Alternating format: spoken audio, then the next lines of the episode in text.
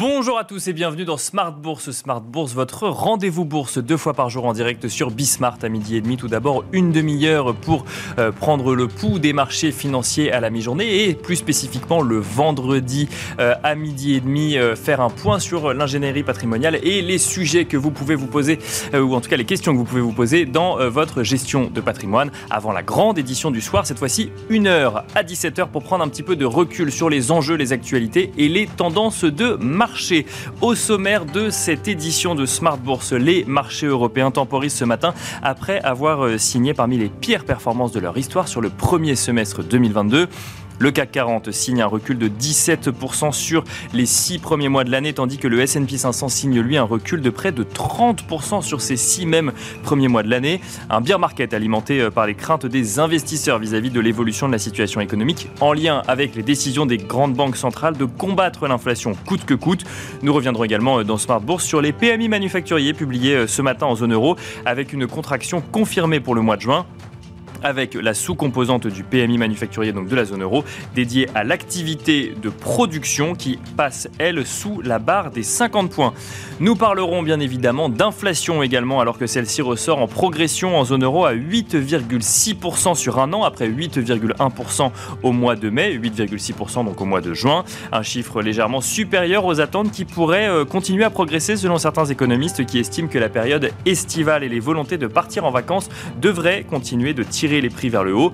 Nous nous demanderons euh, sur le plateau de Smart Bourse, euh, à la lumière des chiffres de l'inflation en zone euro et aux États-Unis, si le pic d'inflation a de bonnes chances d'être passé cet été, donc à la lumière de ces nouveaux chiffres. Et puis, comme tous les vendredis, nous traiterons euh, également d'ingénierie patrimoniale et en l'occurrence, nous nous intéresserons à des sujets fiscalité, comment prendre en compte la fiscalité dans la gestion du patrimoine privé du dirigeant d'entreprise.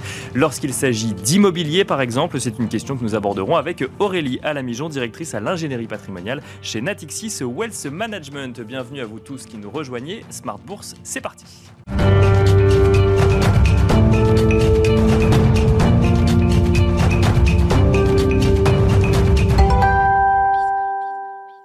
Voilà, donc euh, on commence comme d'habitude avec euh, Tendance, mon ami, le résumé complet de l'actualité boursière du jour proposé par Pauline Gratel. La bourse de Paris se stabilise à la mi-journée et passe outre un taux d'inflation plus élevé que prévu et record en zone euro, en hausse de 8,6% sur un an après 8,1% en mai selon Eurostat. Hier, la bourse de Paris a clôturé l'un des pires semestres de son histoire et enfoncé le seuil des 6000 points, surtout appuyé par la crainte d'une récession à la suite des durcissements des politiques monétaires des banques centrales. Pour vous donner une tendance plus globale, sur l'ensemble du premier semestre, elle accuse une baisse de 10% en juin, un recul de 13% sur le deuxième semestre et un décrochage de 18% depuis le début de l'année. Mais les investisseurs tentent quelques achats en ce début de trimestre, même si le vendredi est en règle générale peu propice à la prise de risque. Un mot aussi sur le marché obligataire qui se détend. Le rendement de l'emprunt américain à 10 ans est passé sous le seuil des 3% après avoir touché 3,5% à la mi-juin. Les investisseurs ont d'ailleurs toujours en tête les propos de Jérôme Powell, qui a déclaré ce mercredi que le risque d'affaiblir l'économie en relevant le taux d'intérêt est moins important que de restaurer la stabilité des prix. Du côté des indicateurs à suivre, le marché n'a que peu réagi à la révision de la hausse de la croissance de l'activité manufacturière dans la zone euro en juin, à 52,1 points contre 51% précédemment.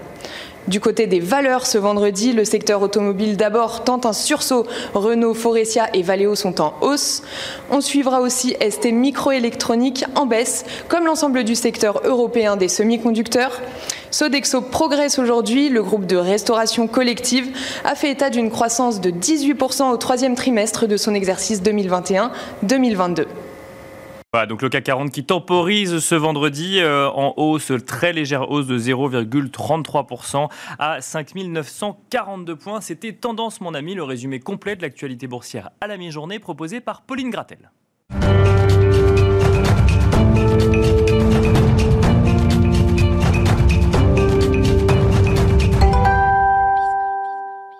Et c'est parti pour la première partie de cette émission Smart Bourse. Nous allons tenter de comprendre ensemble un petit peu comment euh, comprendre justement euh, cette économie, que ce soit en zone euro ou aux États-Unis, et surtout ces chiffres de l'inflation que nous avons pu découvrir, que ce soit hier aux États-Unis et aujourd'hui en zone euro. Pour cela, nous avons le plaisir d'être accompagné par Gilles Moek, chef économiste du groupe AXA. Bonjour Gilles Moek.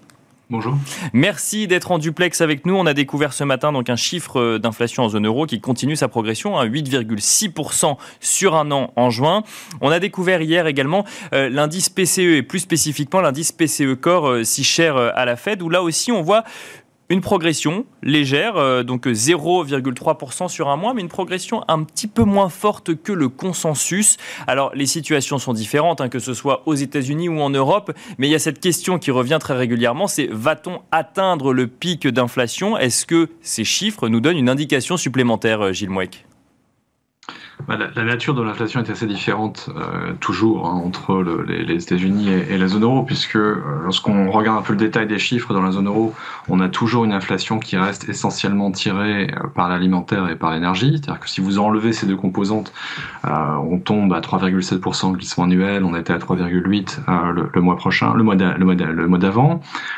donc ce chiffre, il est spectaculaire, mais dans la zone euro, mais il n'est pas le reflet euh, d'une surchauffe de l'économie européenne. Ah, si c'était le cas, on verrait l'inflation sous-jacente qui continue mois après mois à accélérer, ce qui n'est pas le cas.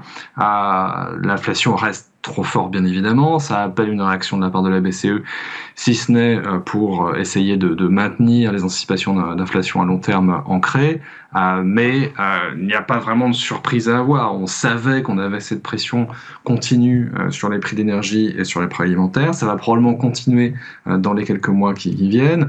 Et compte tenu des effets de base, même s'il y avait stabilisation des marchés de gros de l'énergie dans les mois qui viennent, et on semble avoir quelques éléments de ce côté-là côté pétrole, c'est beaucoup moins vrai côté gaz, on aurait de toute manière la poursuite d'une contribution positive de l'énergie au glissement annuel des prix de la consommation jusqu'à au moins le début de l'année 2023. Donc voilà, on sait que l'inflation est forte, on sait aussi pourquoi.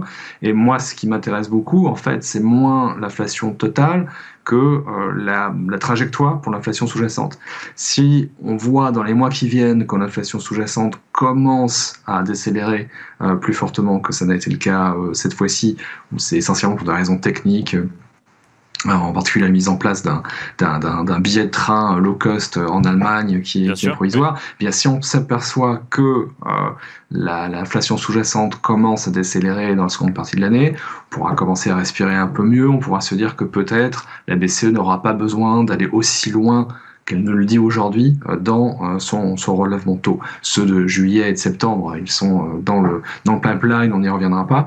En revanche, sur la fin de l'année, s'il y a des accélérations d'inflation sous-jacente, on peut avoir une discussion différente. Dans le cas américain, les choses commencent à être, à mon avis, très intéressantes parce que ceux qui stressaient énormément la Fed, c'était pas simplement le fait que l'inflation était très élevée et qu'elle reste très élevée, c'est le fait qu'il n'y avait toujours pas de réaction de l'économie réelle à cette élévation des prix. La consommation en particulier restait très forte. Donc on avait une Fed qui euh, se disait assez naturellement, eh bien j'ai besoin d'aller encore plus loin, encore plus vite dans la restriction de ma politique monétaire pour casser suffisamment une demande qui reste trop résiliente et qui, dans le cas américain, est la source principale de l'inflation. Les prix de l'énergie jouent, mais aux États-Unis, c'est vraiment une inflation endogène qui s'est mise en place. Et là, les toutes dernières données sur la consommation des ménages en particulier. C'est ça, à mon avis, qui était la grande information d'hier, plus que le déflateur de la conso, puisqu'on avait déjà l'indice des prix à la consommation pour le mois de mai, c'était davantage une, confirmation. Mais la vraie information, c'est que la consommation des ménages commence à ralentir très fortement, elle a même baissé euh, au, mois de, au mois de mai. Et ça, ce serait le signal que ça y est, ces forces stabilisatrices entre guillemets de l'inflation sont en train de se mettre en place. Les gens ne souhaitent plus tirer autant qu'ils le faisaient sur leur épargne accumulée pour maintenir un niveau de consommation euh, très élevé. Et ça, on l'espère en tout cas, dans la seconde partie de l'année, ça devrait permettre graduellement de faire ralentir l'inflation américaine. Alors, avec évidemment euh, toujours ce, risque de, peser un peu trop sur la croissance si on reste sur les États-Unis avant de revenir sur, l'Europe. Euh, moi, j'ai une question. Alors, c'est sûr que le, terme récession est très, utilisé en ce moment, euh, mais on voit un certain nombre de statistiques ou d'enquêtes, que ce soit le climat des affaires pour la fête de Dallas ou de Richmond ou l'indice du, du, du, Conference Board qui est là plus sur le sentiment des consommateurs, qui sont tous en repli, qui témoignent quand même d'un d'un climat de confiance vis-à-vis des mois à venir qui, euh, qui recule un petit peu aux États-Unis. Est-ce que du coup, on peut avoir un effet autoréalisateur euh, du, du, fait que euh, et entreprises et ménages partent du principe que les mois suivants vont être plus difficiles? Oui, je pense qu'on est dans cette phase-là, c'est-à-dire de, prise de conscience en fait de l'ampleur du choc et de prise de conscience également du fait que les politiques économiques ont fortement changé. C'est-à-dire que là, dans les données jusque très récemment, dans les données américaines, on était toujours dans la queue de comète, si je puis dire, dans l'impact euh, euh, euh, retardé d'une politique budgétaire qui, jusqu'à l'année dernière, était extraordinairement accommodante, d'une politique monétaire qui était elle aussi extraordinairement accommodante. Là, on rentre dans une situation où les ménages non plus ces stimulus budgétaires continus, ces chèques versés euh, régulièrement euh, pour maintenir euh, leur, pouvoir d'achat. D'ailleurs, les Américains font beaucoup moins que les Européens dans la gestion du choc inflationniste pour le revenu des ménages. Donc ça, c'est un élément de soutien qui disparaît. Deuxième élément de soutien qui disparaît, on a maintenant une politique monétaire qui se durcit très vite, et au-delà même de ce que la Fed fait en réalité, eh bien le marché l'anticipe tellement qu'on a déjà eu euh, une révision à la hausse très forte, par exemple, des coûts de refinancement des entreprises. Bien sûr. Alors la situation euh, financière des entreprises américaines est plutôt bonne, elles peuvent gérer une élévation euh, des coûts de refinancement qui sont quand même passés assez brutalement à d'à peu près 2,5% à, à 5% pour les signatures investment grade, mais ça commence à faire mal. Et au-delà de ça, vous avez ces phénomènes mécaniques qui viennent du fait que l'inflation érode le pouvoir d'achat des ménages, il y a des limites à ce que euh, les ménages peuvent consentir en termes de réduction de leur taux d'épargne pour euh, gérer euh, cette diminution de revenus, ça commence à mordre. Du côté des entreprises, on commence à avoir également des inquiétudes sur la capacité à maintenir des marges. Parce que si vous avez une augmentation du prix de vos inputs, parce que les prix de l'énergie restent très élevés, parce que le prix de beaucoup de matières premières reste très élevé, et que ça devient plus compliqué de passer ces augmentations euh, de prix de vos inputs dans vos prix finaux parce que les consommateurs commencent à devenir grognons, eh bien, ça vous amène à réduire la voilure. Réduire la voilure sur deux éléments. L'investissement, probablement. Moi, je m'attends à des choses assez désagréables dans la seconde partie de l'année aux États-Unis, mais aussi peut-être l'emploi. Et on commence à avoir des indicateurs avancés. Euh, par exemple, les intentions d'embauche euh, dans les, enquêtes auprès des entreprises, qui nous disent que cette espèce de, phase euphorique du marché du travail américain euh, est, en train de, se refermer. Alors, euh, sur, les sujets d'inquiétude, il y a aussi euh, cette compréhension un peu du, nouveau monde économique qui s'ouvre. Alors, je ne sais pas si vous, vous voyez ça comme un nouveau monde, mais on entend Jérôme Powell qui, qui met en garde effectivement sur les conséquences sur la croissance et la productivité d'un monde un peu plus morcelé en camp géopolitique ou économique. Christine Lagarde qui nous explique que les niveaux d'inflation pré-Covid ne sont pas pas de retour tout de suite et du coup on a un peu l'impression qu'on ne sait pas comment entreprises ou investisseurs vont pouvoir se positionner dans un monde qui se transforme également, euh, Gilles Mouek. Non, ce sont des sources d'inquiétude de, de, relativement nouvelles. Moi, je reste assez circonspect quand même sur ces idées de, de nouvelle ère, de nouvel âge. C'est sans doute un effet de l'âge, mais je suis de moins en moins euh, certain que les modifications euh, historiques sont perceptibles à très court terme par les acteurs eux-mêmes. Euh, plus on pense qu'on change d'air, le plus on reste probablement dans, dans, dans, dans l'ère dans laquelle on est déjà. Mais un élément quand même sur la, la déglobalisation il faut être un peu, un peu, un peu subtil, je crois, là-dessus. C'est-à-dire que euh, moi, je crois qu'effectivement, on va vers euh, un découplage des relations financières euh, assez accusé, parce, parce que stratégiquement, ça devient de plus en plus compliqué pour des opérateurs occidentaux de se mettre à risque, par exemple, sur certains secteurs chinois. On l'a vu l'année dernière. Donc, qu'on ait cette déglobalisation financière, c'est tout à fait probable. Est-ce que ça ira jusqu'à une déglobalisation des relations commerciales, des échanges de biens?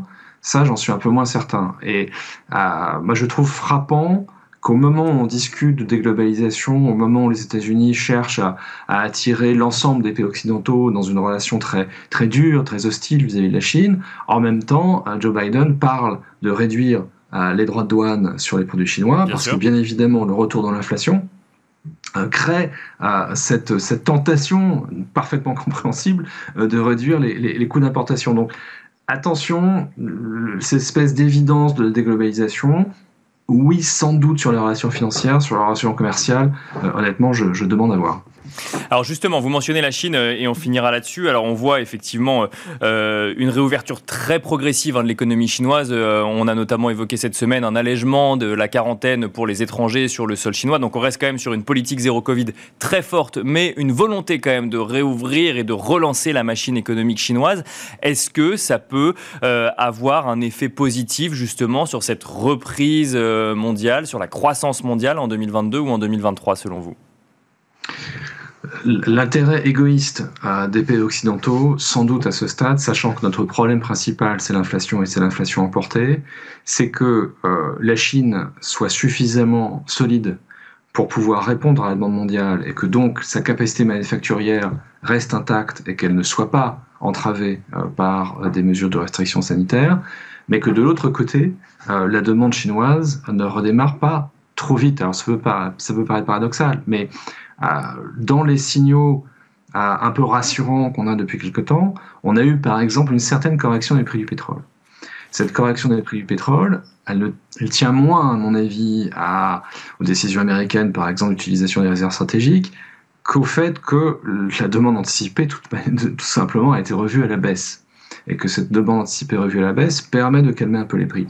Donc il y a peut-être une espèce de point optimal pour la Chine, encore une fois, du point de vue égoïste euh, des pays occidentaux, qui serait suffisamment d'offres chinoises pour que le prix des produits facturés en particulier euh, puisse rester modéré au niveau global, qu'on n'ait pas de goulot d'étranglement euh, sur nos importations en provenance de Chine, et qu'en même temps, la demande des ménages chinoises n'accélère pas trop pour qu'on n'ait pas de pression supplémentaire sur les ressources rares et en particulier sur l'énergie. On finira là-dessus, euh, Gilles Mouek. Merci beaucoup de nous avoir accompagnés donc, euh, à la mi-journée dans Smart Bourse. Je rappelle, Gilles Mouek, que vous êtes chef économiste du groupe AXA. Merci à vous également de nous avoir suivis. On se retrouve tout de suite dans la deuxième partie de Smart Bourse.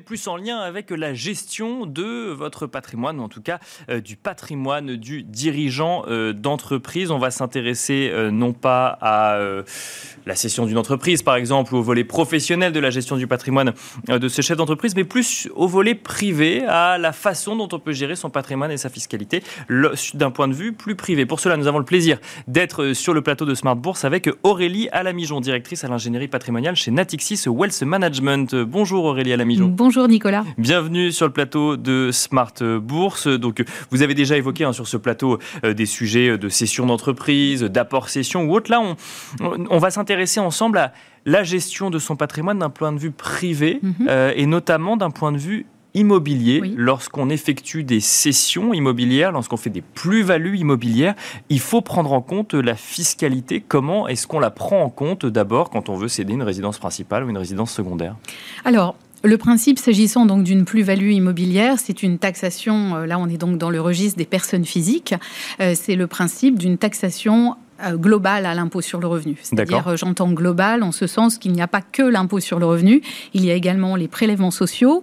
En matière immobilière peut s'ajouter une contribution supplémentaire qui va euh, grever certaines plus-values immobilières importantes à partir de 50 000 euros de plus-value nette imposable. Et puis la contribution exceptionnelle sur les hauts revenus pour les personnes, les contribuables qui disposent d'un revenu fiscal de référence important. Euh, après, il y a effectivement des exonérations Alors, ces exonérations, en fait, elles sont fonction de la nature du bien qui est cédé. Et vous le citiez à, l'instant, la résidence principale, par exemple, c'est un actif qui fait l'objet d'une exonération, tant à l'impôt sur le revenu qu'au prélèvement social. sur les plus-values. Voilà, exactement. Quelle que soit la durée de détention de la résidence principale. Exactement. Ça ne doit pas être confondu avec cette notion de durée de détention que l'on va retrouver sur un fondement distinct. L'exonération en fonction de la durée de détention du bien que l'on cède. Et là, en la matière, il y a encore des subtilités parce qu'en matière immobilière, à la différence d'ailleurs de ce qui se passe s'agissant de la vente, par exemple, de droits sociaux, de titres, de valeurs mobilières, on a euh, un abattement pour durée de détention, un qui va fonctionner s'agissant de l'impôt sur le revenu, et qui permet euh, en gros d'aboutir à une exonération d'impôt sur le revenu au terme de 22 années de détention, et un distinct en matière de prélèvements sociaux, puisqu'on arrive à une exonération au bout de 30 ans de détention. Donc une cadence différente. Et euh, donc un rythme et des abattements qui fonctionnent de façon distincte euh, de ce qui se passe, comme je le disais, donc pour les, plus-values sur cession de, titres. Là, on est toujours sur un cas de résidence principale ou c'est de manière plus large? Pardon, oui, effectivement, ça c'est de manière plus large. D'accord, à partir du moment où on détient en fait un bien immobilier via une SCI par exemple. Alors ça peut être un bien euh, qui est euh, d'usage, c'est-à-dire une résidence secondaire, mais ça peut être également un bien que l'on loue, euh, qui est donc à usage Alors après, vous évoquez le cas de la, la par exemple d'une société civile. Il est fréquent effectivement qu'un bien soit détenu à l'actif du bilan d'une société civile. Bien sûr, et qu'on euh, soit actionnaire de cette société civile. Exactement, et que ce soit la société civile qui cède, non pas le contribuable personne physique, mais la société civile qui cède l'actif en question. Et alors là, il y, a, deux choses à distinguer. Il y a le cas des sociétés civiles que l'on rencontre aussi en pratique, qui seraient soumises à l'impôt sur les sociétés. D'accord. Au régime de l'impôt sur les sociétés. Donc tout, ça à titre privé, hein, on est d'accord. Alors oui, tout à fait. C'est pas c'est pas c'est pas incompatible, bien que effectivement le registre de l'IS soit plus euh, connoté, bien évidemment pour des activités euh, industrielles et commerciales, professionnelles. Mais on peut tout à fait avoir une structure qui est à l'IS et qui cède un actif immobilier. Donc là, la plus-value va être taxée au niveau de la personne morale à l'IS, selon les normes de l'impôt sur les sociétés. D'accord. Avec pour particularité que la plus-value va être. Euh, euh, le prix de revient, plus précisément, du, bien va être diminué. On va tenir compte des amortissements qui auront été pratiqués bah, tout au long de la, durée de la, vie de la société. Donc ça va venir majorer la base imposable au taux de l'impôt sur les sociétés. Puis après, derrière, on a une autre problématique, c'est que euh, le, produit de la cession euh, va être encapsulé au sein de la société. Donc, pour que la personne physique puisse le récupérer, il va falloir, derrière, s'agissant d'un résultat distribuable, s'il y a un résultat distribuable, euh, passer par la case de nouveau impôt sur le revenu. Ah, c'est pas automatique. Même si on est actionnaire majoritaire de la SCI et qu'on a vendu tous les biens, on récupère pas automatiquement. Alors, vous faites sans doute peut-être référence aussi à ce qui se passerait si la structure était à l'impôt sur le revenu. Parce que quand on est en présence de ce que l'on appelle, nous, dans notre jargon, une société translucide, une société de personnes, en fait, la société est bien un contribuable, mais l'impôt va être payé par les associés personnes physiques. D'accord. Donc ça, c'est quand la SCI est soumise à l'impôt sur le revenu et non plus l'impôt sur les sociétés dont on vient de parler. On passe de l'autre côté. Euh, donc là, après, tout dépend aussi la société civile détient euh, la résidence principale, euh, qui est de, l'un des associés personnes physiques, la plus-value qu'elle va, qu'elle va réaliser va être exonérée. En revanche, si ça va être refonction de la nature du bien finalement. Voilà, de vu qu'on est à l'impôt sur le revenu. Voilà. D'accord. Et en revanche, si elle détient par exemple un, bien qui euh, fait l'objet d'une location, un immeuble nu loué, bon, on va réaliser une plus-value immobilière et là, on pourra peut-être bénéficier d'un abattement pour durée de détention et donc la personne physique associée sera assujettie à l'impôt en fonction euh, de la durée de détention qui va être comptabilisée au niveau de la société puisque c'est elle qui vend le bien dans, cette, dans ce cas de figure-là. Une précision quand même, effectivement. Alors, il y a résidence principale euh, ou euh, achat immobilier locatif. Et puis, il y a cette résidence qui n'est pas une résidence principale, mais qui est une résidence secondaire. Euh, alors, comment est-ce qu'elle est gérée fiscalement, celle-ci? Ça va être de la même façon avec ce, dispositif des abattements pour durée de détention. D'accord. Voilà. Là, il n'y a plus d'exonération. Il n'y a pas d'exonération qui tient à la nature du bien, à la différence de la résidence principale. Mais, en plus fonction on la... de la durée de possession. Plus on la possède, moins on paye d'impôts sur les plus-values. Plus on la l'a détenu longtemps dans son patrimoine, plus on peut prétendre à une, exonération en totalité ou en partie au terme de la détention. Alors, effectivement, quand on gère son patrimoine, il y a ces, ces, valeurs mobilières ou immobilières dont on vient de parler qu'on détient, on les vend, on peut réaliser des plus-values, on peut réaliser des moins-values aussi, mais là on parle plus effectivement de plus-values, et parce que quand il y a des plus-values, il y a une fiscalité associée. Euh, cet impôt, il se paye de la même manière qu'on détienne des euh, valeurs mobilières ou immobilières? Non, ça va être complètement distinct, parce qu'en matière immobilière, l'impôt va être payé concomitamment au moment, euh, à l'époque de la, de la cession, en fait. D'accord. Donc, si je cède en 2022 un actif immobilier, ça va être payé en 2022. En revanche, si à la place d'un actif immobilier, je détiens des valeurs mobilières, par exemple de placement, 2022, euh, je vais acquitter l'impôt sur le revenu l'an prochain, en 2023. D'accord. Euh, et c'est même d'ailleurs un, type de revenu qui ne peut pas faire l'objet du prélèvement à la source, par exemple à la différence d'un salaire. Bien sûr. Hein, donc là, c'est quelque chose qu'on paye. Euh, à partir euh, de, l'été, euh, je vais dire dans mon exemple 2023, voire la fin de l'année en fonction du montant, si, le paiement est étalé. Et alors, euh, alors on n'aura pas le temps hein, de, détailler s'il est plus intéressant d'avoir une, une, SCI à l'IS ou à l'IR, mais si jamais on a je reviens sur le sujet de SCI à l'IS, où là on détient des valeurs mobilières d'une société qui détient de l'immobilier, du coup ça veut dire que même si on a vendu le bien en 2022, on reste soumis à l'impôt sur le revenu en 2023. Alors, pour, euh, dans le cas particulier de la société l'IS, c'est un petit peu différent parce que là, la, société l'IS va fonctionner en fait comme un, comme un écran un petit peu opaque. C'est elle vraiment qui est le contribuable et qui va payer l'impôt sur les sociétés. D'accord. Si euh, ce que j'évoquais tout à l'heure, c'est plutôt dans l'hypothèse où euh, on aurait un résultat distribuable que la personne physique actionnaire souhaiterait appréhender, dans ce cas-là, il faudra qu'elle passe par une distribution de dividendes, par exemple. Bien sûr, pour faire sortir effectivement voilà, les capitaux. Pour récupérer le résultat résultat, le résultat distribuable. Euh, et dans ce cas-là, on sera alors on sera non pas en présence d'une plus-value s'agissant d'une distribution de dividendes, mais d'un revenu de capitaux mobiliers. Et donc là, on va rentrer dans tout ce qui est l'univers de la flat tax, euh, donc euh, un dispositif différent de ce qui se passe en matière immobilière, avec une taxation à 12,8 plus 17,2 de prélèvements sociaux plus éventuellement la contribution exceptionnelle sur les hauts revenus. Comment est-ce qu'on peut euh, se, préparer au mieux? Parce que bon, bah, ça, c'est effectivement, on a détaillé les, cas de figure euh, auxquels on se retrouve confronté quand on a fait une plus-value, mais est-ce qu'on peut euh, préparer, optimiser sa fiscalité en matière de plus-value immobilière? Alors, euh, bah, l'idée étant de rechercher effectivement, de se poser aussi les bonnes questions au moment où peut-être on acquiert hein, le, bien. D'accord. Euh, c'est-à-dire structurer, travailler à l'ingénierie de la structuration de l'acquisition. Parce que c'est finalement ce choix-là de départ qui va être déterminant. Vous l'évoquiez tout à l'heure. Euh, la première question, par exemple, si on interpose déjà, est-ce qu'on acquiert le bien directement ou est-ce qu'on l'acquiert par l'entremise d'une société? Et si on l'acquiert par l'intermédiaire d'une société, quel va être le régime fiscal de la société. Parce qu'on a bien vu, on va avoir une fiscalité à la sortie. C'est-à-dire que là, après, on se projette finalement au moment de l'acquisition. Sur la fin. Qui sera, voilà et dans un contexte où on ne connaît pas nécessairement au moment de l'acquisition la fiscalité euh, qui sera Bien sûr, parce que celle-ci peut évoluer avec le temps voilà, complètement. Qui sera applicable à la sortie. Donc déjà réfléchir à ça, euh, c'est très important. Et puis euh, bah, ne, pas hésiter à évidemment s'entourer des professionnels avertis pour pouvoir déterminer avec précision bah, le régime fiscal auquel on serait soumis, parce qu'il y, y, a quand même beaucoup de subtilités, beaucoup de pièges. On n'a pas évoqué, mais ça pourrait faire l'objet d'une autre discussion quand il y a un démembrement de propriété, quand, enfin, il y, a beaucoup de choses qui peuvent rentrer en compte. Et ça rejoint finalement l'idée que chaque situation doit être euh, appréhendée euh, euh, de façon sur mesure. oui, il n'y a pas de, il a pas de, façon de faire universelle pour bien optimiser son patrimoine immobilier ou en tout cas la à part, effectivement, une idée très importante, effectivement, bien réfléchir à la structuration, à la structuration du bien. Et puis aussi, parfois, on peut être, il faut, il faut aussi arbitrer entre une proposition de, de cession qui peut être intéressante avec un prix de cession attractif et puis euh, regarder si en termes de coût fiscal, euh, quel va être ce coût fiscal en fonction de la durée de détention du bien. Parfois, il suffit de quelques mois et on peut passer euh, avec un taux d'abattement un peu plus élevé qui vient réduire ainsi la fiscalité. Merci beaucoup Aurélie Alamijon. Je rappelle que vous êtes directrice à, l'ingénierie patrimoniale chez Natixis Wealth Management. Merci à vous également de nous avoir suivis et je vous donne rendez-vous ce soir à 17h pour la grande édition Smart Bourse en direct sur Bismart.